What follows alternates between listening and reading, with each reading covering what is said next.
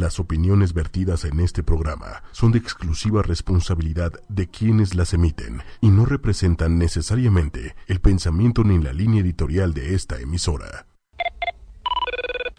Y decimos, hola, soy Carla Fernández, hola, soy José Fernández, y los dos decimos al mismo tiempo, no hay parentesco. No. Humanos, humanas, yo soy Carla Fernández. Y yo soy José Fernández. Hablaremos de psicología, Mente humana, comportamiento y salud. ¿Por qué hacemos las cosas que hacemos? Ya saben, en www.ochoymedia.com.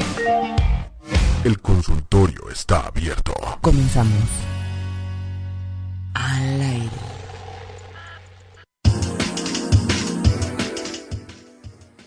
Buenos días, mis humanoides. Bienvenidos a Humanamente. ¿De qué te ríes, José? humanoides. Son humanos, no humanoides. Son, son humanoides. Son humanos. ¿Quién es humanoides? Son como humanos. entonces. no son completamente humanos, solo parecen humanos, como los alienígenas humanoides. Ajá, así es. Tienen forma de humanos, pero no lo son. O sea, los estás llamando subhumanos a nuestros queridos escuchas. Hoy más o menos, algo así. ¿Cómo están? No se enojen con nosotros. No se enojen con nosotros. ¿Cómo están en este miércoles 22 de marzo a las 9 a.m.? Eh, muy contentos de recibirlos el día de hoy, como cada semana. Este, buenos días, José. Buenos días, Carla. Pues aquí José humanoide. yo soy humanoide, definitivamente. Definitivamente José es humanoide. soy humanoide, soy 80% humano. No. grano de café, 20% humano. Sí. No, 80%, 80% grano de café, 10% un par de audífonos, 10% humano. En este momento, ¿no? Un, un iPod con música Bueno, pues aburrida. el, el día de hoy vamos a hablar de una característica este, del carácter o de la personalidad de, de- de muchas personas que seguro ustedes conocen o tal vez ustedes mismos poseen. Entonces, hoy vamos a hablar de las características de las personas que les llamamos mecha corta. ¿Cómo también les podemos llamar a los mecha corta? Pues les decimos enojones, pesados, malhumorados, eh, personas de carácter fuerte o personalidad este, pesada, también les podemos llegar a decir. Intolerantes. Impulsivos, gritones, intolerantes. ¿Cómo le llamarían ustedes a los Con ardor de cola. Yo me acuerdo cuando iba en la carrera les decían que tenían ardor de cola. Que ¿En dónde? ¿En dónde decían eso, José? creo que era en un podcast muy popular en ese entonces. Ardor de cola. Ardor de cola. Cuando alguien era así como intolerante, enojón, erizo, ¿no? Le decían es que tiene ardor de cola. que suena como adelantado a su tiempo. Si pensamos en lo que se sabe ahora sobre el microbioma y el intestino y su relación con el, este, nue- nuestro sentido del humor y esas cosas. Pero bueno, ardor de cola. Ardor de. Ardillas, también le dicen ardillas, ¿no? Ardillas al bosque. Ardillas al Ardidos. bosque. ujú. Ardidos. Ardidos, ¿no? También les dicen. Pero ardidos es más como cuando... Bueno, hay, sí. hay resentimiento. Hay ¿no? resentimiento porque perdiste en una competencia, ¿no? Algo así. Bueno, pues Mm. al final hay muchísimas formas de llamarle, pero todos sabemos lo que es, ¿no? Cuando alguien de repente es como un cerillito y pum, en un segundo se prende y empieza a gritar o empieza a romper cosas o empieza a expresarse de una manera inadecuada o violenta. Los que no aguantan nada. Así es, No aguantan nada. Entonces, todos conocemos a alguien así. todos. Todos tenemos a alguien así en nuestras familias, probablemente. Si ustedes mismos so- son así, pongan muchísima atención porque les vamos a dar muchísimos tips en este programa. Vamos a contarles un poco sobre la historia del enojo. Vamos a hablarles también sobre qué es lo que pasa en el cerebro cuando una persona de repente, pum, se enciende y eh, se llena de ira y de rabia. Que por cierto, la ira es un pecado capital, ¿no? Así es. ¿Por qué? Porque es algo que tenemos que controlar todos nosotros, ¿no? Si lo tenemos. Este, también les vamos a hablar de algunas formas en las que podemos manejar el enojo, que seguramente todos han sentido enojo, este, sin medida en algún momento de sus vidas. Y también vamos a hablarles de los aspectos positivos del enojo. O sea, ¿por qué existe el enojo? Claramente por algo existe, ¿no? Por, es, un, es un instinto casi casi o una reacción animal que necesitamos para sobrevivir. Entonces también de eso les vamos a platicar, ¿ok? Así es. Así que no satanizaremos el enojo, pero sí les ayudaremos a manejarlo. Entonces, Como siempre, antes de empezar, ya saben que, que tenemos muchas redes sociales donde nos pueden contactar con muchísimo gusto, donde nos pueden mandar preguntas, comentarios. Sabemos que este tema les interesa mucho porque la verdad es que todos conocemos a alguien así y, y- y, pues a veces no sabemos qué onda con estas personas medio impulsivas.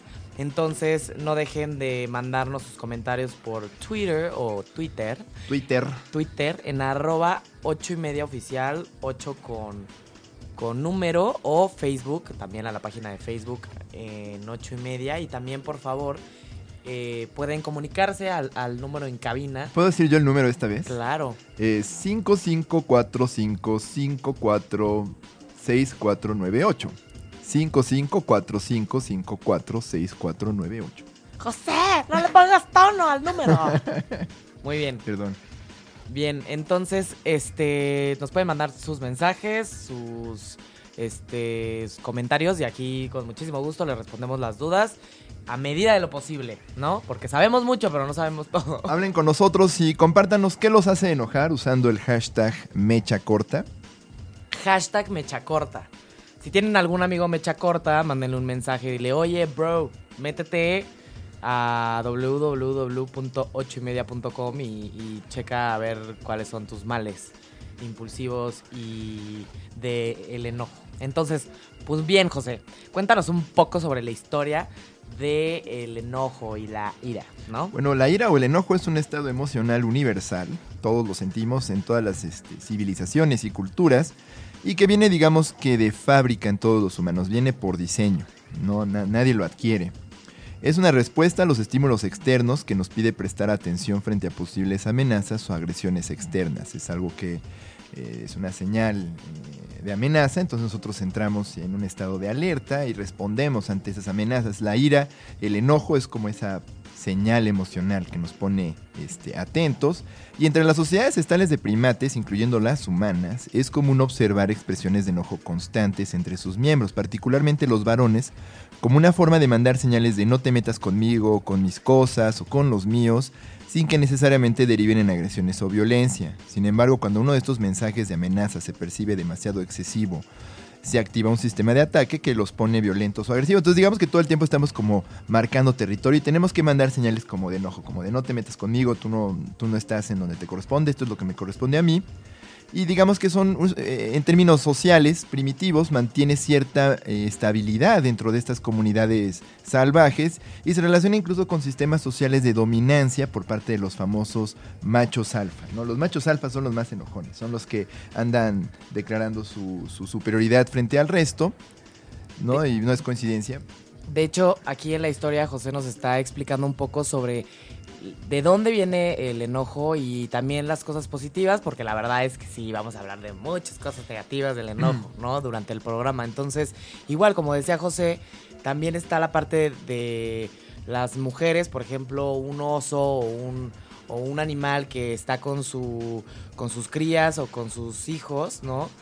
Obviamente, si siente que alguien se está acercando a su territorio, en ese momento se va a enojar muchísimo y va a expresar como, como esta este, forma de defender su espacio y su territorio, que es normal, es parte de la supervivencia, ¿no? Exacto, se les llama emociones negativas porque no se sienten necesariamente bien, pero no quiere decir que sean negativas como algo que debamos este, evitar o juzgar como maligno o, o- o perverso o malvado.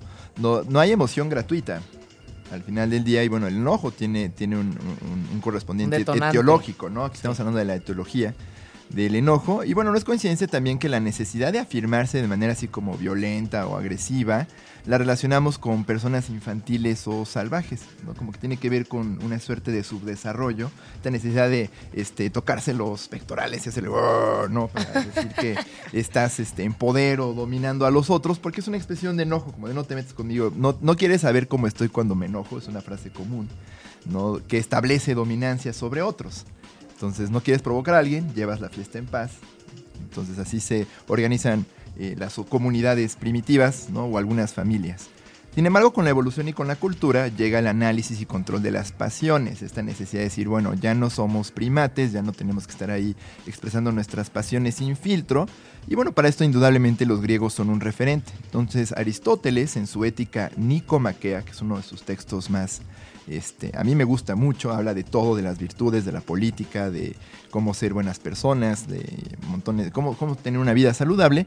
De hecho, dedica un capítulo entero a describir la importancia del control de la irascibilidad o la cólera, en lo que podríamos llamar un primer curso de inteligencia emocional. Yo, yo quiero pensar que Aristóteles fue así como de los primeros en hablar de esta necesidad de controlar las emociones de manera inteligente. Y una de mis partes favoritas de este capítulo dice la siguiente defensa sobre la ira como algo que puede usarse adecuadamente. Dice, estúpidos es necesario llamar a los que no se encolerizan en presencia de cosas que deben producir una verdadera cólera, así como lo son los que se encolerizan de una manera en un tiempo y por cosas que no lo merecen. Entonces, enojarse es válido, es una emoción que, el mismo Aristóteles hace válida. Claro, que ahorita eh, está describiendo un poco José lo que vendría siendo depende mucho para qué te estás enojando, en qué momento, en qué situación y por qué, ¿no? Exacto. Eh, De hecho, en otra parte, Carla justamente dice que genuinamente la virtud no radica en no enojarse, sino en escoger adecuadamente las circunstancias, situaciones, personas, la medida, es decir, la intensidad El y el tiempo adecuados de cólera. Reconoce que esto es muy difícil porque la venganza está en nuestra naturaleza, la agresión es seductora y entonces que la, la virtud viene en saber elegir con quién, cuándo y cómo enojarse, ¿no? Es decir, Sí. llevar una ira adecuada y resolver hacia el perdón en lugar de hacia la venganza, utilizar la ira para que nos resuelva, nos inspire hacia el perdón. Entonces, son famosas las historias en la cultura universal donde la ira mal manejada lleva a la irracionalidad, desde la famosa ira de Aquiles, ¿no? Cuando matan a su hermano en la Iliada, hasta los montones de episodios de dioses caprichosos y antiguos que hacen montones de babosadas para asegurar su dominancia cuando se les falta el respeto, ¿no? Los dioses bíblicos antiguos que convierten gente en sal, que inundan este, el diluvio y esas cosas.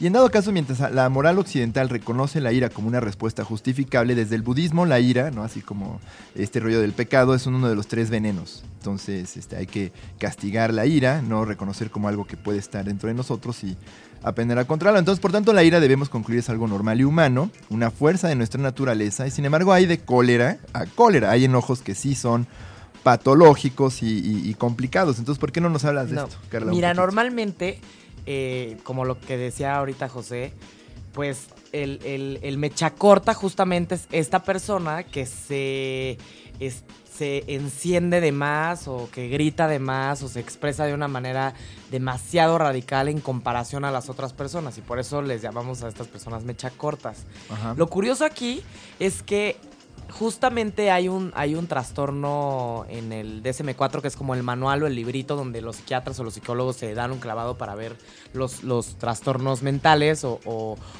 las, los rasgos que una persona podría tener este, que podrían debilitar su funcionalidad social o sus emociones. Y eh, este trastorno que podríamos llamarle el trastorno del mecha corta se llama el trastorno explosivo intermitente. Ustedes han llegado a escuchar eh, eh, sobre este trastorno. La verdad es que nosotros, cuando habíamos oído de mecha corta, no sabíamos que justamente hay eh, para los psiquiatras o los psicólogos una forma de llamarle a este, este, a esta forma de reaccionar ante los problemas o ante cosas que la gente no les gusta, Claro. porque tal vez no son problemas, ¿no? Aunque también ser irritable está asociado a montones de trastornos. Eh, en la depresión hay irritabilidad, en la manía hay irritabilidad. Digamos que no es, no es exclusivo, pero sí hay una forma, así como tú dices, específica de, de- de violencia agresiva, que es la que llaman trastorno explosivo intermitente. ¿Por qué no nos Entonces, cuentes cuáles son sus los síntomas? episodios, no, o sea, normalmente son episodios repetidos de comportamiento impulsivo, agresivo y violento o explosiones verbales enojadas en las que el afectado reacciona bruscamente y de manera desproporcionada a la situación. Entonces, curiosamente, aquí hay, pues, hay muchas formas de reaccionar y se dividen en, en dos. Una es que haya agresión verbal, es decir, groserías, este, gritos, berrinches, peleas, este, todo lo que sea verbal o también agresión física hacia alguna propiedad, animal o persona, pero que esto no termina en, en esto, o sea, esto que sea, por ejemplo, dos veces por semana por un periodo de tres meses. O sea, si tienes una rabieta o tienes un berrinche o una pelea o, una, o te pones medio punk con alguien una vez a la semana por un periodo de tres meses, no pasa nada. Pero si ya son dos, ya entras en el criterio Sí. diagnóstico. Si no hay semana en que no acabes enojado y pegándole a la gente, Ándale. al menos dos veces durante tres meses seguidos, que yo creo que puede llegar a ser años, ¿no? En muchas personas. Sí. Este, entonces podríamos decir que ahí se cumple este criterio. Pero este criterio justamente es que no termine dañando, destruyendo la propiedad o termine dañando físicamente a los animales o a las personas. O sea, son berrinches marca diablo, pero no destrozan la casa y no hay gente en el hospital. Ajá, o sea, tal vez como un Difíciles de manejar. un este mucho movimiento físico, muchos gritos, tal vez un como empujoncillo. Qué horror, ¿no? Pero Sí, tal vez no, un no empujoncito. Tal vez un empujoncito o algo, pero que no termina en daño físico para las personas o las cosas que está dirigiendo la agresión la persona. Y por otro lado está este el la perspectiva un poquito más grave de este trastorno, que es tener tres explosiones o tres arrebatos que involucran daño o destrucción de la propiedad o agresión física que involucra lastimar animales o personas y que este ocurre en un periodo de un año. O sea, imagínense que está el que se pone punk y, y obviamente la agresión física y verbal puede ser muy dañina psicológicamente, pero no hay un daño físico marcado. Y está el, el, el que se pone punk y se mete una moquetiza en el antro o rompe y le da golpes a la pared o al coche o cuando está en el coche se sale porque se le metió el de enfrente y le da golpes al coche. O sea, es una es llevarlo al acto hasta, hasta ya con golpes y daño hacia otras propiedades de otras personas. Y otro es un daño, pero más verbal y, y menos físico, ¿no?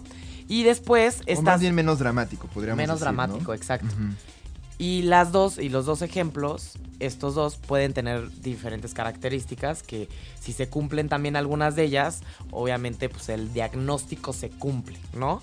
Y eh, una de estas características es este, la magnitud de la agresividad que se expresa no concuerda con la circunstancia, que es lo que ya estábamos comentando, ¿no? Digo, el clásico cuate en el antro, que probablemente alguien chuga con él tantito, se le cae un poco de trago en el zapato y... ¿Sabes quién soy? No te metiste con mi zapato, que no sé qué, que tus zapatos valen más que tu vida y órale, ¿no? Golpazos y abolladuras en los cofres y todo lo demás. Ahora, también, si está borracho, se explica por la borrachera, ¿no? Porque en la... En la borrachera normalmente la gente es más La violenta, como ya hemos comentado en programas anteriores. Digamos que el sujeto es, de es su primer trago, no está ni borracho, ni coco, ni nada, está sobrio, ¿no? Le, le tiran tantito el trago y se pone como loco. ¿no? Sí, Como o si por hubieran ejemplo- matado a su perro. le agarran la pompa a la novia, en ese momento pues sí, la circunstancia sí sería un poco justificable, ¿no? No quiero decir que si a todos los hombres, a sus novias les agarran la pompa, se tienen que ir a aventar a los trancazos, pero es una circunstancia que sí podría detonar una explosión, ¿no? Una... Es una amenaza a un ser querido, a su Exactamente. integridad física, es una falta de respeto, si se amerita una respuesta acorde. Entonces aquí es una de las características que no concuerde, que no concuerde, ¿no? Este, y por eso es mecha corta, porque con un simple estímulo muy sutil, ahí es donde viene la flama muy alta, ¿no? Entonces ahí es donde viene el problema. Luego también otra de las características es que los este, arranques agresivos no son premeditados, sino que son impulsivos. Es decir, que no es como que la persona planea, no, pues me voy a poner punk y ahorita me voy a aventar a los trancazos. No, de repente se enciende y se deja ir la persona y empieza a gritar o empieza a, a insultar. O sea, estas personas claramente no piensan lo que están haciendo en el momento en el que lo están haciendo. Es algo instantáneo, como una combustión, ¿no? Y- y normalmente no son causados por llegar a un objetivo tangible, es decir, tener dinero, poder o intimidación, es decir, No son asaltantes. exacto, o sea, no es, no, no es como que lo hago como muchos abogados o políticos pueden hacer, como lo hago este, con una intención de obtener algo, ¿no? Te voy a amedrentar tal vez para conseguir cierto beneficio. Planeo cómo voy a decirte que, que o voy a amenazarte. No, aquí es, ¡pum!, vámonos. Eh, eh, impulsividad, explosión y sin saber si va a haber un beneficio o va a haber este, problemas eh, definitivamente. O sea, cuando alguien ah, es impulsivo nunca jamás va a pensar lo que pasa después. Sea beneficioso o sea este, este, algo negativo. Sí, no, no está instrumentalizando su enojo y su, violencia. Sí, sí, no, no, no un- la planea. No hay estrategia, ¿no? Como los maquiavélicos que Ah, hablábamos exacto. en el programa de Triada Oscura. Ándele. Entonces, el, el- así es, no se instrumentaliza. Muy buena forma de ponerlo, pues sí. Lo- y también, por ejemplo, los arranques agresivos causan marcada angustia en la persona que lo recibe o deterioro funcionamiento laboral o personal. Entonces, aquí, con que se... También también... le tengas miedo, ¿no? Que la gente a su alrededor te diga, ¿sabes qué? Le Ajá. tengo miedo. Sí, o que, o por ejemplo en el mobbing, que la persona este, esté deprimida o ansiosa porque va todos los días angustiado porque el jefe le va a gritar, ¿no? Eso ya también es uno de los este, de las características que podría cumplir este trastorno. Y también que empiece estas este, expresiones desde los seis años, me parece. Había un criterio que empezaba que de edad cronológica o de, de, de años cronológicos, seis años. A los seis años. A los seis Sí, porque años más empieza. chicos es normal que hagan berrinches. Ah, exacto. No hay, hay edades más terribles que otras. Y está... Pero esa es la cosa, es como una, una cuestión muy primitiva, la falta de control sobre la ira. Estamos Claro. como descifrando qué hacer con ella y luego viene como la, niñez temprana donde ya estás como, bueno, hay reglas, hay lugares donde puedes enojarte así, lugares donde no, aprende a controlarlo. Pero pues si de pronto tienes 6, 7 años y sigues haciendo berrinches de niño más chico, pues bueno, obviamente hay un problema. Y esa es la cosa también, este, hay muchos otros diagnósticos que pueden estar comórbidos, ¿no? Con este trastorno. Sí, es decir, muchas veces se pueden confundir o se puede diagnosticar este, este trastorno en lugar de diagnosticar otro. Lo que pasa es que este trastorno se puede presentar también en otros trastornos. Y yo les preguntaré a ustedes, ¿qué otro tipo de trastornos ustedes creen que se puede relacionar, se puede relacionar con el trastorno explosivo intermitente? El, para los que no A ver, colegas vez- en línea, díganos. Ajá, exacto, cuéntenos, ¿qué, ¿con cuál se podría relacionar? El, el- para los que se acaban de conectar, estamos hablando de, de los mechacortas y la agresividad y el trastorno explosivo intermitente. eh, y el trastorno explosivo intermitente es literal el trastorno de los mechacortas, ¿no? Ándale. Entonces, eh, lo que estábamos comentando es que muchas veces puede diagnosticarse junto con otros este, trastornos, como por ejemplo el trastorno límite de la personalidad, que es el borderline. Por ejemplo, la película de Monster, eh, que es este Charlize Theron gorda y fea y espantosa, este, siendo violenta y medio irracional. Es un poco border y también medio psicótica, ¿no? Es un poco border a lo psicótico. Pero un borderline muy, muy ejemplar es la de Monster. Este, una persona totalmente impulsiva que no piensa lo que dice, no piensa lo que hace y tiene reacciones muy impulsivas. De medio transformer, ¿no? Medio transforme también. Y violenta. Está la personalidad antisocial, ¿no? Que hemos hablado un poco de esto en también en algunos otros programas, que son personas que carecen de empatía, ¿no? Y cuando vaya- vayamos a lo del cerebro, esto es una parte importante, ¿no? Esta capacidad de empatizar o de ver por, por los otros, entonces carecen de, de- de empatía, ven a los demás como objetos a los que pueden utilizar a su voluntad, este, o, o cumplir con algunas curiosidades personales, ¿no? Y, y a veces abiertamente provocan a otros, nomás porque no tienen nada mejor que hacer. En el TDA también puede llegarse a presentar, precisamente asociado a la... Al final la ira se relaciona mucho con, mucho con la frustración. Entonces, Sí, pero por ejemplo, también- en la personalidad antisocial sí hay un, un- una falta de, de, de percepción de los derechos y, y del, del... O sea, aquí ya... Tú me estás amenazando, Exacto. yo puedo patear y destrozarte tu Exacto. rostro porque a mí no me importa lo que pase contigo. Y haces no travesuras y las planeas. ¿no? O pues voy a robar un banco, voy a... No es como que es una impulsividad de robar un banco, lo planeas y lo haces, ¿no? Claro, pero si durante el asalto escuchas un ruido y te pones a dar balazos a todo el mundo, pues, Eso ya es parte de ese trastorno, ya es claro. un episodio de trastorno este, explosivo intermitente. En el TEA también, en otros trastornos de la conducta y en los trastornos del espectro autista. Por ejemplo, el Sí. Asperger, los niños con Asperger pueden llegar a tener unos berrinches bastante explosivos, bastante fuertes. Sí. Entonces puede llegarse a presentar esta clase Y de como cosas. decíamos, también déficit de atención. Eh, muchas veces el déficit de atención viene acompañado con hiperactividad. La hiperactividad se relaciona mucho con la impulsividad también. Y obviamente el, eh, los mechacortas son totalmente impulsivos. O sea, es como una característica que se presenta constantemente, ¿no? Ándale, como hay... Exacto, exacto. Entonces no pueden controlarse. Ahora, ¿qué pasa en nuestro cerebro cuando nos enojamos y perdemos el control? Justamente aquí la, la frase operativa es perder el control. Entonces igual, a ver, colegas, escuchas fieles que han prestado atención a nuestro programa. Díganos, ¿qué parte del cerebro es la que tiene que ver con precisamente el autocontrol?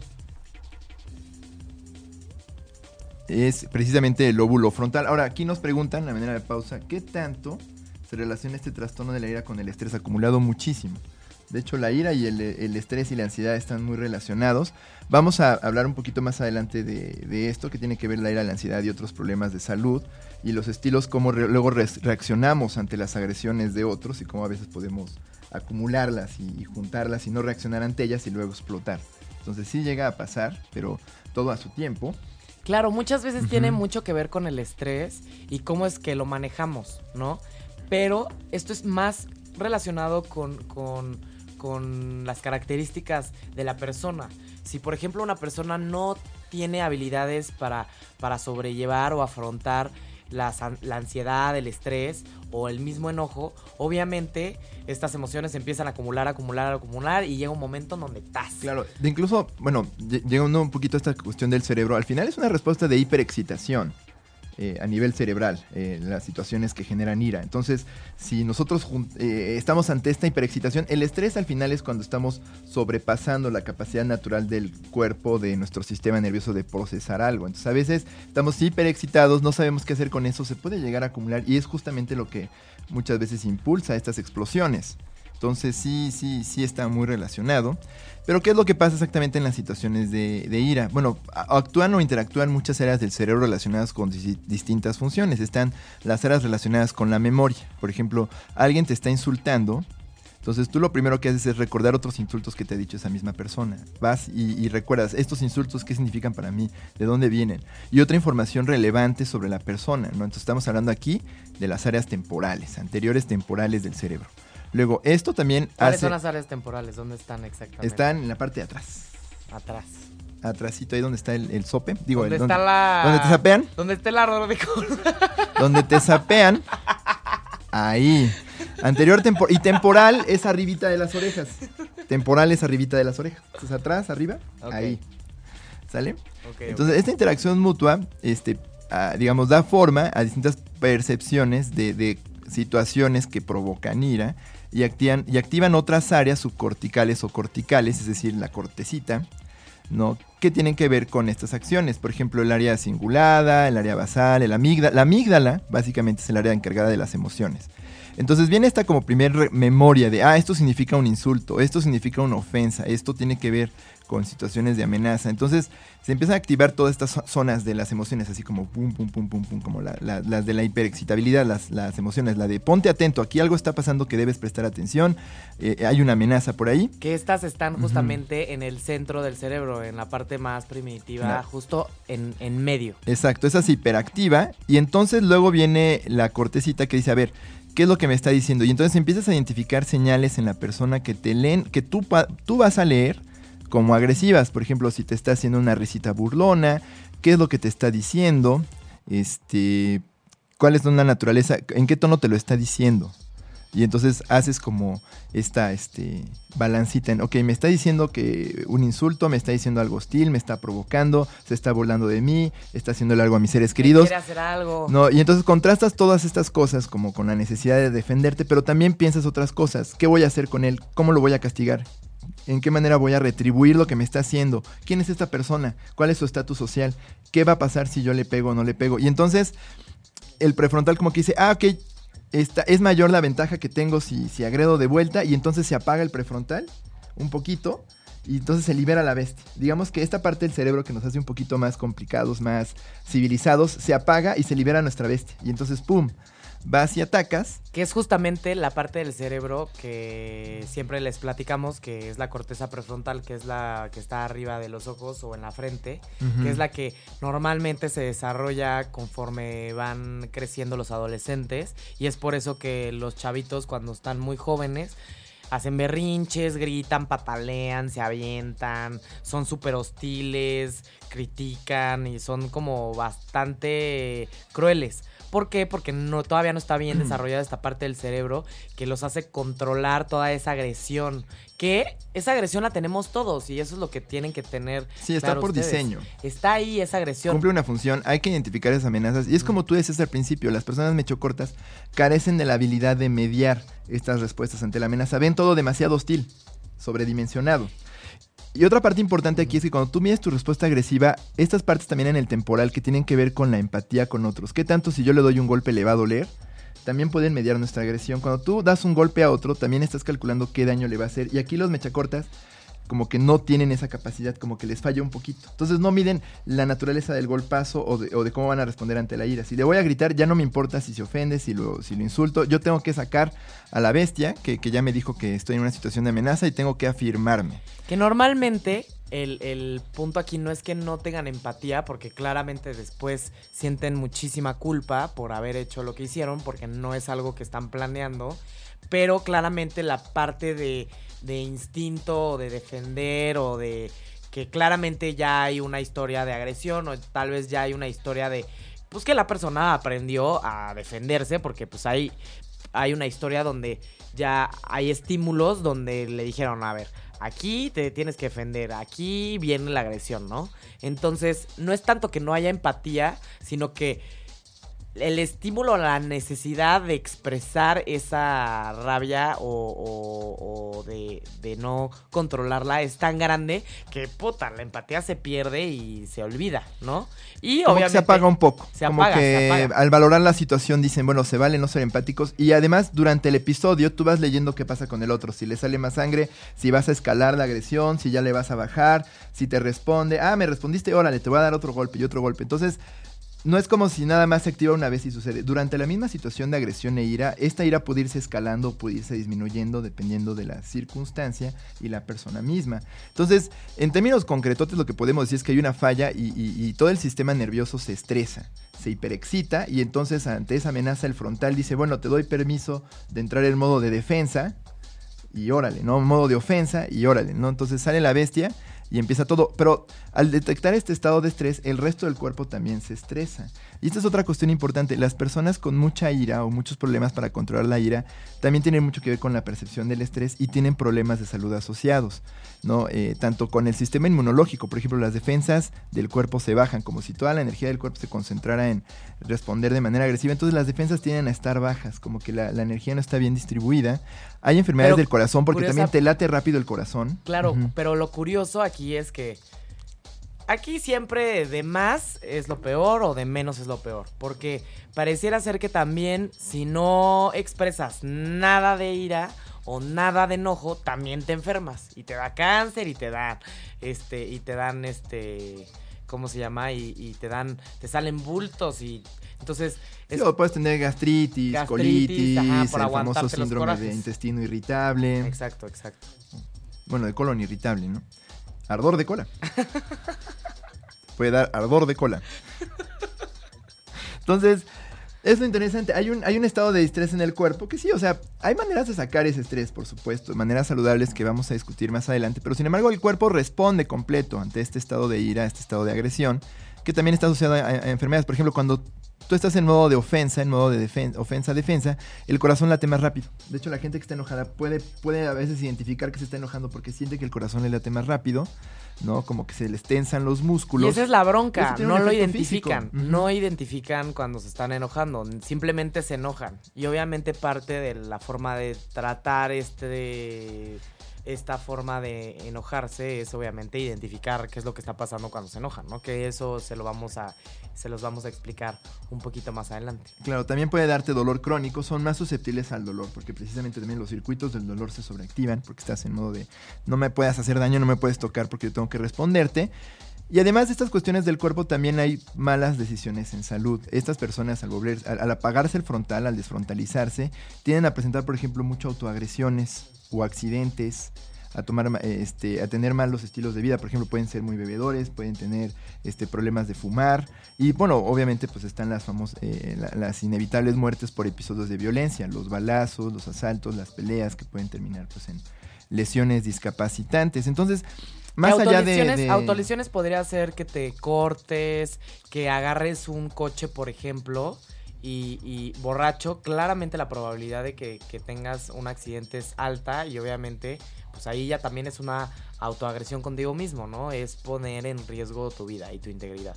Exacto, digamos que sí es más común muchas veces estas autoagresiones en personas que expresan este mayor resentimiento, hostilidad hacia, hacia otros y a veces luego por no expresar la agresión a, otros la expresan sobre ellos mismos. Pero bueno, esto ya no es intermitente explosivo, ya esta es otra cosa, pero tiene mucho que ver con la ira y bueno, también están las, los balazos, los cuchillazos y, accidentes comunes en, en, episodios de violencia. Y bueno, ¿por qué se da? Hay muchos estudios que han encontrado que hay cierta heredabilidad en, la, en la, agresión impulsiva y la, y la irritabilidad, perdonen. O sea, los Por ejemplo, entre 44 y 72%. los mecha corta puede ser que, que también sus mamases o sus papaces también sean mecha corta, ¿no? Sí, de hecho en estudios en gemelos, hay más de 20 estudios en gemelos que han encontrado que hay una cierta atribución este, genética esto, pero también tiene que ver con interacciones del gen y el ambiente, como claro. en el programa hace un poco. O sea, no es nada más que tengas el gen y ya se activa. Hay situaciones en tu entorno que pueden activar esta expresión genética, ¿no? Ambientes no enriquecidos, como decía este Eden en su programa, y que por ejemplo pueden generar este, estas agresiones y, comportamientos antisociales, por ejemplo eh, violencia familiar, observar violencia en otros, vivir en ambientes de mucha violencia, pobreza, resentimiento social, eh, individuos este, que están en una cultura donde la agresión es altamente valorada, por ejemplo la, la cultura mexicana en algún momento enseña mucho a los niños, si te hacen algo tú mejor pega primero para que no te peguen a ti, esa clase de cosas también te puede hacer un poquito vulnerable. ¿No? Eh, algunas mafias, ¿no? Si tú crees en un ambiente de mafias donde, bueno, pues tú sacas un arma para establecer dominancia, puede que se aprendan también esa clase de cosas.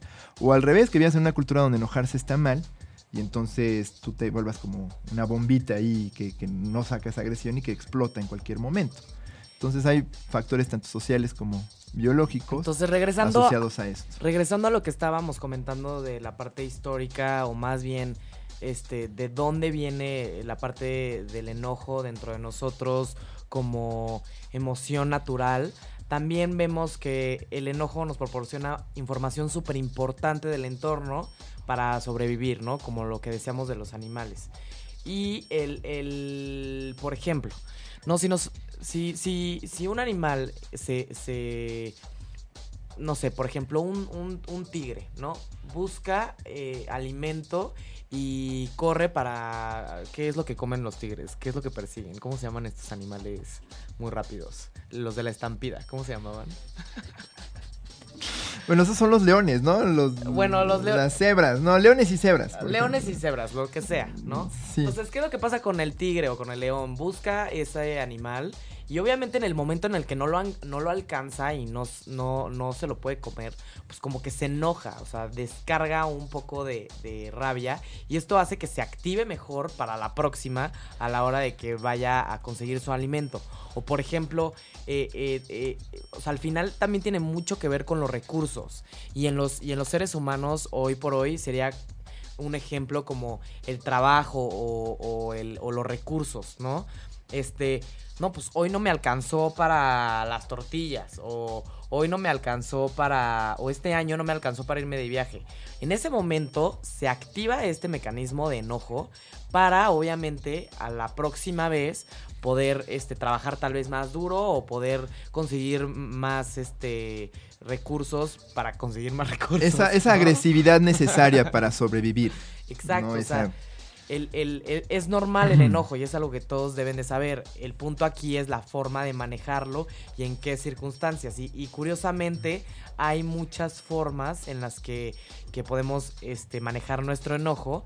Entonces ahorita les vamos a platicar los, los diferentes tipos de enojo y a ver cómo es que ustedes eh, se identifican con estos tipos de enojo, ¿no? El, el- por ejemplo, aquí nos están mandando una pregunta que dice, eh, ¿qué saben del caso del tipo de Playa del Carmen que golpeó a su vecino porque se quejó con la esposa porque su perro se metió en su casa? Y ahora el golpeado quedó parapléjico. El tipo que lo golpeó subió un video a Facebook diciendo que lo volvería a hacer porque tiene que defender a su esposa ante cualquier situación. Mm. Órale. Yo creo que la respuesta es excesiva, ¿no? Sí, no, no, no. Al final, el, el- el- Hay una, hay una cierta falta de prueba de realidad cuando la agresión se generó y después hay una justificación ante esa agresión, ¿no? El, el... Sí, ahí- podríamos decir, ay, se justifica porque estaba cuidando su casa, pero creo que la respuesta es excesiva ante Por la naturaleza supuesto. de la agresión. No, al final tú puedes, eh, y como estábamos comentando, están los dos tipos, ¿no? El, el- la persona que grita, agrede y hace un berrinche y ña, ña, ña, ña, sale y grita, y la persona que va, agrede, golpea y afecta de manera este, física, porque claramente los gritos afectan de manera psicológica a, otra persona, ¿no? Aquí definitivamente, como dice José, es un caso donde la situación no ameritaba esa reacción. Entonces, claramente, posible eh, el caso de Playa del Carmen, definitivamente es este un caso de trastorno explosivo intermitente o Habrá que ver si seguramente tiene otros tres tras- episodios de esos. eh, otros tres en el año, ¿no? Exacto, porque tiene que cumplir con tres para cumplir con este diagnóstico, pero una persona que hace ese tipo de cosas probablemente tiene un perfil antisocial o un perfil medio border, medio de impulsividad, ¿no? Definitivamente tiene problemas de manejo de, de ira, al menos. No, y claramente tiene un poco de falta de prueba de realidad subir un video donde tú estás pegándole a alguien, dizque que para defender a tu esposa, de esa forma, ¿no? Porque, pues como siempre, a los hombres les gusta defender su territorio con tal vez un puñetazo, de vez en cuando, ¿no? Eh, aquí viene la duda de que si está bien, si está mal, cada quien tiene sus opiniones. Un golpe debido a, a- a que la gente quiere defender su territorio. Por ejemplo, yo en lo personal, yo no lo veo mal, pero una cosa es un golpe, ¿no? Como de, no toques a mi esposa o, o, o, este, deja de meterte conmigo a moquetearte a alguien y dejar parapléjico a alguien, ¿no? Sí, digo, O no sea, quiere decir que no se enoje ante la No, no, no. afronta de, bueno, sí, los perritos están afectando tu, tu paz, ¿no? Pero tampoco se trata de dejar parapléjico a alguien por eso. Sí, no, no, no. Eso definitivamente no es aceptable en ninguna de las situaciones, este, por más que alguien te haya hecho lo peor, ¿no? Entonces, es- no es justificable. Entonces, los tipos de enojo, escuchen muy bien todos los que están por allá del otro lado. A ver, ¿con cuál se, eh, se identifican? A ver, cuéntenos. Número uno, tipo de enojo, reactivo. ¿Cuáles son los tipos de enojo eh, reactivo? Las personas que reaccionan de forma reactiva. Esto es cuando respondes inmediatamente a insultos, injusticias, gritos o hasta azotones de puertas. Ya saben, son esas típicas personas que casi casi les aplauden y saltan, ¿no? Este, muchas personas piensan que actuar de esta forma es como lo mejor porque es lo que funciona, es decir, ser como muy volátil y responder rápidamente a cualquier estímulo tal vez negativo. Eh, pero las personas que explotan así también llegan a sentir mucha culpa y también pueden llegar a tener problemas con las personas en el trabajo o, o con sus conocidos, por ejemplo. Las personas obviamente observan cuando una persona es volátil e impulsiva y la gente no confía en estas personas, ¿no? Entonces, Digamos que las personas con trastorno explosivo intermitente son personas que manejan su ira de manera reactiva. así es. Son como... Reactivo pienso yo muchas veces en un resorte. En un resorte, en No un cerillo. que- exacto, ¿no? De que tú pones una fuerza y luego luego respondes con otra. Sí, Equivalente, más que equipos. Un resorte, una liga, un cerillo, muchas, Exacto. muchas formas de... O sea, que les pones una plumita y pum, ¿no? Lanzan la pluma del otro lado, como si pesara más de lo que realmente pesa. Así es, entonces el siguiente. Evitativo. son los que hacen como que todo está bien, no necesariamente te hace estar eh, enfermo, ¿no? Entender que haces algo, esto daña tu autoestima porque te sientes débil e incapaz de conseguir tus propias necesidades. Esto puede causar depresión, te puede, te puede enfermar de preocupación. Y bueno, estudios han demostrado que reprimir el enojo puede causar problemas del corazón, problemas digestivos y depresión. Son los que ante una situación de amenaza prefieren no hacer nada como que hacen que todo está bien, hacen que, este, y no expres eh, digamos que anulan completamente la ira y son los que luego son personas que se perciben como fáciles de abusar de ellas. Son, son, personas que muchas veces pueden hasta incluso tener esta idea de desesperanza, de que pues todos están en mi contra, nadie, yo no tengo ningún respeto, pero prefiero estar así que meterme en aprietos. En broncas. Entonces, son los que pueden tener todo este estrés acumulado muchas veces, no dicen nada, no hacen nada y sopas, ¿no? Eh, no sabemos qué pueda pasar con ellos después. Después está el, estilo de, de agresión pasivo-agresivo, que es el passive aggressive que todo el mundo ha escuchado. De hecho, justamente. Súper común en este país. De hecho, justamente el trastorno este, explosivo intermitente eh, hace muchísimos años se le llamaba pasivo agresivo. Y este. Pues de ahí viene el, el, el término que todos conocemos como cuando alguien te está chingando de manera quedita, ¿no? Que te están friegue y friegue y friegue poquito a poquito, poquito a poquito, ¿no? Que puede ser muy tóxico también el claro, comportamiento pasivo-agresivo. No, claro, todos se imaginan que también escuchamos pasivo-agresivo o pasivo-agresivo y, y pensamos como fatal, ¿no? Es la palabra este, sucia. ¿No? Pero la mayoría de nosotros nos expresamos de esta forma de vez en cuando. O sea, todos tienen que aceptar que llegamos a ser passive aggressive o pasivos agresivos. O reactivos o incluso evitativos. Claro, claro. Todos, todos reaccionamos de, todas estas formas, pero obviamente... Hay que la más frecuente. La más frecuente, exacto. Entonces, la conducta pasivo-agresiva es pensar indirectamente en atacar a otra persona, sabotearla, criticarla, dejar de hablarle a alguien o hacerle ya de plano la ley del hielo y, es muy fácil que otras personas perciban este enojo. ¿no? la diferencia del evitativo que no hace nada son los que dicen, ah, mira, pues mira, tú me hiciste esto, pero me la voy a guardar y cuando yo necesite te la voy a devolver y tú no la vas a venir venir. Tú no la vas a ver venir. Pero lo hacen de manera indirecta también, o sea, por eso es pasivo-agresivo, porque claramente esas personas como que no son capaces de afrontar ese enojo, entonces lo van sacando en dosis medio leves, pero al final, como dice José, sigue siendo tóxico, ¿no? Y claramente también las personas de alrededor este, lo pueden identificar, aunque sea un poco sutil la forma de agresión. Y al final también las personas que son pasivas agresivas también este pues pasan mucho tiempo pensando en lo que han hecho mal y se preguntan qué es lo que les causa problemas emocionales y físicos, pues, por qué soy pasivo agresivo, qué tuve mal, qué hice mal, ¿no? Entonces también esto tiene este aspectos negativos, son muy rumiativos también, ¿no? Están como todo el, todo el tiempo pensando, este ya me hizo mal esto, este ya me hizo mal esto, este ya me hizo mal esto, todo el tiempo están pensando, ay, todo el mundo me hace daño, todo el mundo me hace mal, pero yo van a ver, van a ver lo que les voy a hacer, ¿no? Entonces voy a, no sé, les voy a cortar dinero, les voy a, los voy a estafar, entonces, a ver, cuéntenos con cuál se identifican ustedes. También está el, el... La persona directa. Así es. ¿No? Son los que no tienen problemas en decir lo que les molesta, pero en lugar de decir lo primero que les viene a la mente, como las personas reactivas, en lugar de responder luego, luego así sin pensar mucho las cosas, como que formulan una manera racional, constructiva y respetuosa de argumentar ante una agresión. Digamos que a veces creemos que no responder agresivamente es permitir que te agredan, y no es el caso, es simplemente responder de manera asertiva, que es decir, sin faltar al respeto al otro, sin necesariamente este, permitir que abusen de ti, pero tampoco siendo sobredimensionado este, dices de manera directa, ¿sabes qué? Esto no me gusta, esto que hiciste me hizo daño, eh, no me gusta lo que hiciste, no vamos a ver cómo lo resolvemos, tú me debes a mí reparar el daño que me has hecho. De alguna forma vamos a averiguarlo.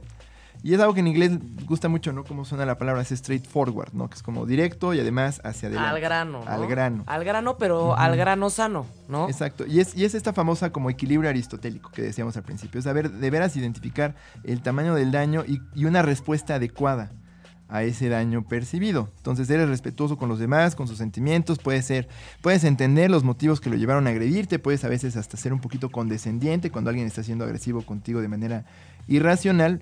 No permites que se salga con la suya, pero tampoco lo vas a dejar parapléjico en Playa del Carmen o tampoco vas a este abollarle su coche, rayarle las, poncharle las llantas o, hacer algo por el estilo sino simplemente ver que pues recibe una respuesta adecuada. Obviamente esta forma de responder es la más difícil, no es muy difícil este, tratar de hacerla, pero no es imposible. De hecho hay formas de manejar el enojo que sentimos todos naturalmente y que nos puede llevar a responder de manera directa. Sí, de hecho, el, el, todos nos encantaría tener este estilo de, de respuesta ante la agresión, ¿no? y todos podemos trabajar ante ella, pero es difícil, o sea, es muy difícil so sobrellevarla, acomodarla y después depositarla de manera inteligente. ¿no? O sea, es una un grado de civilización que todos podemos llegar a tener si lo practicamos definitivamente, ¿no? Por el bien de los nuestros alrededor y por el nuestro, porque al final ser eh, eh, eh, reaccionar de manera agresiva, de manera agresiva, reaccionar ante la agresión de manera directa es asertividad, ¿no? ¿Cómo tú vas a recibir ese, esa agresión? o cómo tú vas a responder hasta esta situación. procesarla, ¿no? ¿Cómo la vas a procesar y cómo vas a reaccionar? Y definitivamente tu reacción va a tener consecuencias y va a, a, a tanto laborales como sociales como de pareja, ¿no? Entonces es algo a lo que debemos de, de meditar. Entonces Ándale, demanda tipos, ser estratégico. Ah, exactamente. Entonces, los tipos de enojo fueron reactivo, el que reacciona como cerillito, literalmente, y, y, ante todos los problemas, así explota en ese momento. Evitativo, el que prefiere hacer como si no pasó nada porque no, no, no quiere afrontar el, el, la situación. Pasivo-agresivo, que sí se enoja, pero más o menos, y está sacando la ira poquito a poquito. Y el directo, ¿no? A cuenta gotas. Y el directo, que es el que bueno. Mal.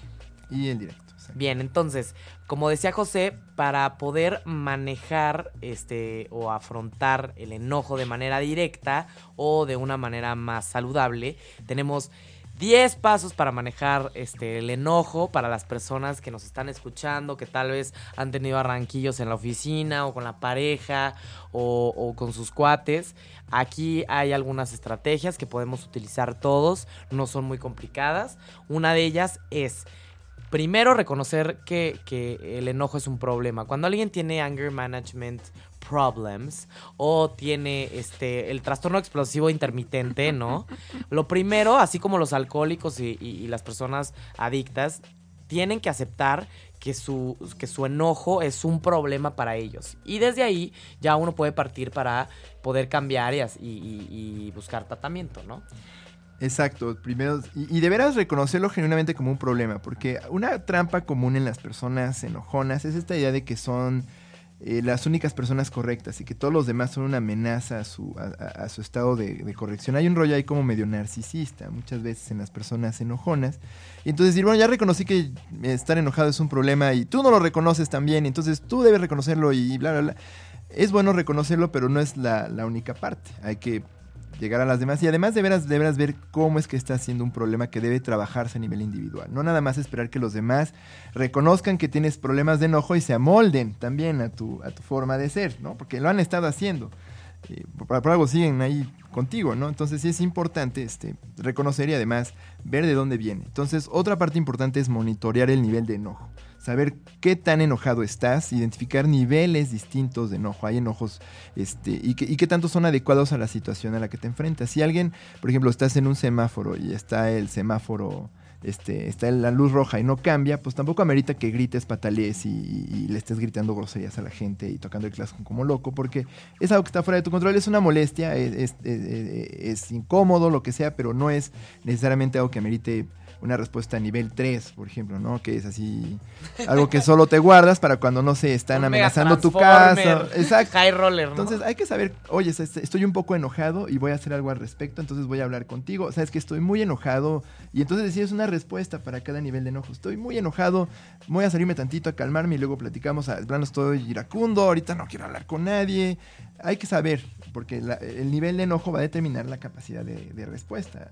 Entre más enojado estés, probablemente más impulsivo te puedas volver. Por ejemplo, muchas veces en terapia lo que se recomienda es llevar una, una un, un cronograma o, o, un diario, ¿no? Un diario de todas tus conductas y cuándo es cuando te enojas.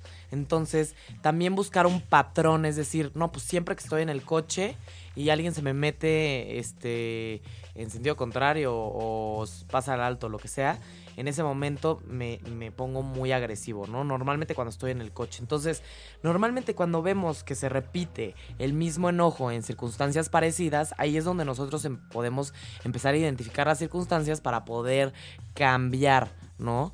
El, el- las, las, ¿cómo se llama? Las... Pues nuestras formas de responder. Así es, ¿no? entonces... El, por ejemplo, no, pues me pongo medio punk cuando no me traen la comida rápido. Siempre cuando no me traen la comida rápido. Mano, pues tú te pones punk cuando te da hambre. Entonces no te esperes a que te dé tanta hambre. Trae un, una barrita por si de repente te vas a tardar mucho en sentarte en un restaurante, ¿no? Claro, y, y también identificas, oye, pues tengo hambre, pero no amerita que yo esté ahí armando pataletas por todos lados, ¿no?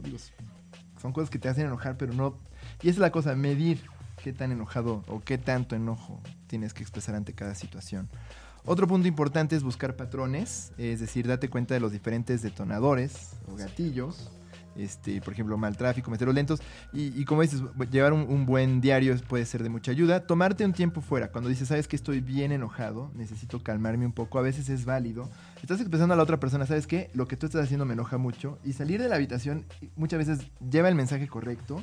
Expresa la, la agresión de manera este, asertiva porque saben que te está afectando, ¿no? pero no necesariamente pues, le estás dando un golpe o algo así. Entonces la, otra persona puede reflexionar sobre lo que está haciendo. Entonces es una buena forma de, de responder y también permitirte procesar el enojo de manera más calmada. Entonces, a las, a los. A las mujeres o, o a los hombres que su pareja de repente se sale del cuarto porque no quiere discutir, no se estresen. Es una forma de sobrellevar el enojo muy positiva. En lugar de en ese Ándale, momento. Vente para acá, a ver, ¿no? Exacto, en lugar de en ese momento agredir, irse de ahí, ¿qué es lo que sucede? En el momento en el que una persona este, siente algo que, que lo está haciendo enojar, en ese mom- momento imagínate que el cerebro se llena de, de adrenalina y de cortisol y todas estas sustancias que nos hacen activarnos y llega un momento en donde tal vez puede ser incontrolable. Entonces, si la persona puede llegar a controlarlo y salirse del lugar, pues hay que este, reconocérselo y no hay que seguirlo persiguiendo por todo el cuarto. No, me tienes que responder, no me dejes aquí sola hablando, ¿no? O sea, denle chance a la gente, ¿no? Que tenga un tiempo fuera y también ustedes dense chance de, de, de, de, por- de decir, pues ya, voy a dejar de discutir, voy a dejar, porque se va alimentando y es algo como que es una llamita que si le sigues echando fuego, al ratito ya se hace un incendio, ¿no? Entonces, tomarse un tiempo fuera, ¿no? También eh, eh, retar a, las, a las propias ah, percepciones o pensamientos que, que, que, que prenden la tu me- mecha, ¿no? Muchas O sea, veces viene de ideas, exacto, como muy mal, una mala interpretación de la situación. Por ejemplo, que alguien, no sé, igual no está de acuerdo contigo y tú crees que te está agrediendo porque no está de acuerdo contigo. Eso es muy común. Y muchas veces viene de un, de un sentimiento como de auto, muy narcisista, de yo soy la única persona en lo correcto, los demás son una amenaza para mí. Por ejemplo, creer que tú eres el dueño de la carretera y que todos son un, obstáculo para ti, este, que, que todas las cosas son o buenas o malas, ¿no? Estas ideas de blanco-negro también pueden informar mucho e- episodios de ira. Blanco es que está conmigo, negro es que está en mi contra, ¿no? Que pasa mucho, por ejemplo, a Donald Trump, ¿no? Y no tener un berrinche, ¿no? No le da derecho a una persona a tener un abuso de ti y bueno, esa clase de cosas. Bueno, siguiente. El, el, el, por ejemplo, tratar de averiguar la raíz del enojo, de dónde viene, ¿no? Reconocer, por ejemplo, pues a mí me enoja que, este, que alguien más tenga el plato de espagueti primero, ¿no? ¿Por qué quieres que la otra persona lo tenga primero que tú? O sea, realmente... ¿O por qué crees que me mereces tú antes? Exactamente, ¿no? Entonces, el, el también ver de dónde viene la raíz, y también esto viene mucho de la terapia, poder hablarlo, discutirlo, ¿no? Evi- Claro. también, por ejemplo, evitar pensar que vas a, este, decir, pues ya, así yo me enojo y me dejo ir y yo así soy, porque lo he escuchado mucho, ¿no? Como, pues así soy, así yo reacciono, y en el momento de, enojarte, soltarte y dejarte ir. No, o sea, no debemos de soltarlos, al contrario, tenemos que contenernos, contar hasta 10, respirar, irnos del lugar y hacer lo posible, ¿no? Exacto, no creer que estás más allá, es otra también de las ideas equivocadas, creer que estás más allá del remedio, ¿no? Ya soy así, ¿qué? ¿No? Así me quieres, tampoco. Y bueno, este, evitar, eh, y bueno, tratar de usar el humor. El humor es una buena defensa ante las situaciones de enojo, tratar de reconocer eh, a veces la naturaleza absurda de estos enojos y, y es una buena forma también de, sacar esa como toda esa energía, ¿no? De, de, convertirla en algo un poquito más, más positivo, no tener un poco de autoconciencia. Al final el humor es una señal de inteligencia, es una señal como de, de que estamos un poquito más avanzados que el resto, entonces es una buena forma de, afrontar estas situaciones de ira. Y bueno, a largo plazo una forma también que podríamos, este, o algunos cambios en nuestro estilo de vida que podrían también contribuir a, una disminución en los episodios de enojo es, por ejemplo, evitar consumir el alcohol o las drogas. Si uno ya es enojón y está desfrontalizado, pues todavía consumiendo alcohol o drogas puedes ponerte muy violento o agresivo. Entonces si uno ya se reconoce enojón, evite eh, hacer estas cosas. Aumentar la actividad física es también una buena forma de sacar todo ese estrés acumulado que a veces puede alimentar episodios de ira. Dormir más y mejor, la higiene del sueño es todo un tema.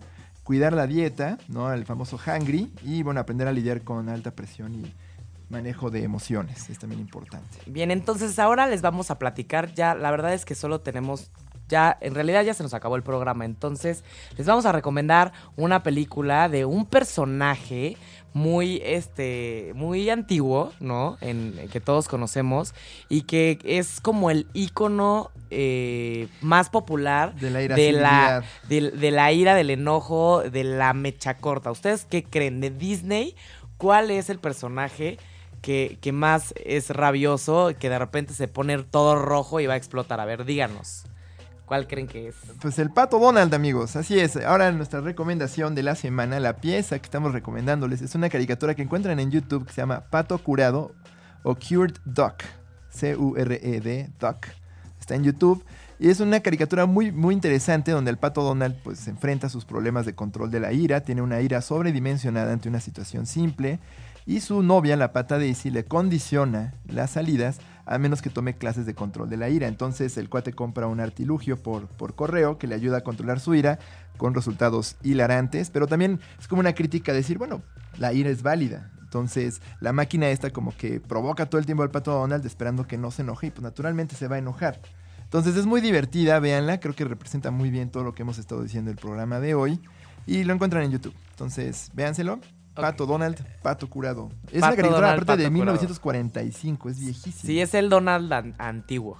el que fumaba y, fumaba tomaba. Puro. Al principio sale fumando un puro. Fuma puro. antes, obviamente, ahorita las caricaturas no es legal sacar a un cuate con puro. Pero. Probablemente Disney no quiere que veas al Pato Donald fumando un puro. en, el 45. Ahora. Y aquí, este, de hecho, justamente nuestra invitada de la hipnosis nos, nos dice que usar, podemos usar la técnica del balance emocional. Entonces, también hay muchísimas técnicas distintas, la, terapia, la meditación, la terapia cognitivo-conductual, este, el, el, la respiración, este la relajación muscular. La relajación. Ah, hay muchas técnicas, ¿no? Aparte de estos tips que les acabamos de dar, muchas técnicas este, cognitivo-conductuales. Entonces, eh, pues ya lo saben, si identifican que tienen algún problema de anger management, pues hay que encontrar este, técnicas específicas para manejar el anger management y eh, pues nada, tratar de, de identificarlo, manejarlo y pues obviamente aplicar algunas de las estrategias que ya les contamos, ¿no? No, y bueno, si ustedes identificaron que tienen un problema muy serio de control de la ira, pues siempre busquen a un profesional. ¿no? Considérenlo como una forma de buscar ayuda. No quiere decir que tengan eh, intermitente explosivo o algo así, pero siempre cuando alguien es muy, muy, muy irritable, es una señal de un problema un poquito más profundo. Entonces busquen ayuda si se identificaron con alguna de las cosas que hemos dicho aquí más, más graves o más, más difíciles. Y bueno, abracen su enojo. ¿no? Reconozcanlo como válido, no lo satanicemos. Así que bueno, el que se enoja no pierde. más bien pierde cuando pierde el control sobre su enojo. Claro. Diría yo. Muy bien, entonces, pues muchísimas gracias por acompañarnos el día de hoy en Humanamente. Humanamente. No, entonces nos vemos el próximo miércoles. Eh, probablemente el próximo miércoles hablemos de los niños genios, que ya había sido un tema que nos habían comentado. Está por confirmarnos nuestro invitado, entonces por favor pónganse muy atentos a, las, a las actualizaciones de nuestro programa y les mandamos un abrazo. Gracias por acompañarnos. Les mandamos un beso. Bonita semana a todos. Bye.